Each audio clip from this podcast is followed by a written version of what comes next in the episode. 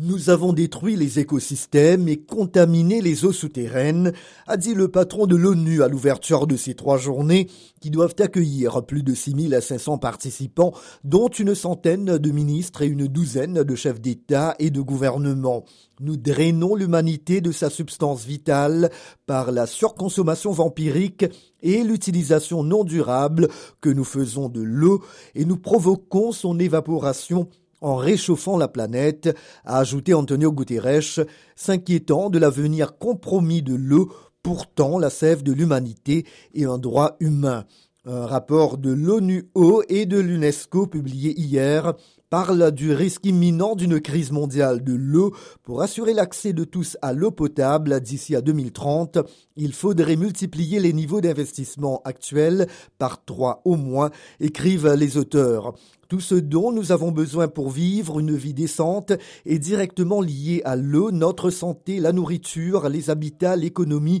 les infrastructures et le climat, a déclaré le roi Willem Alexander des Pays-Bas, co-président de la conférence avec le chef de l'État du Tadjikistan.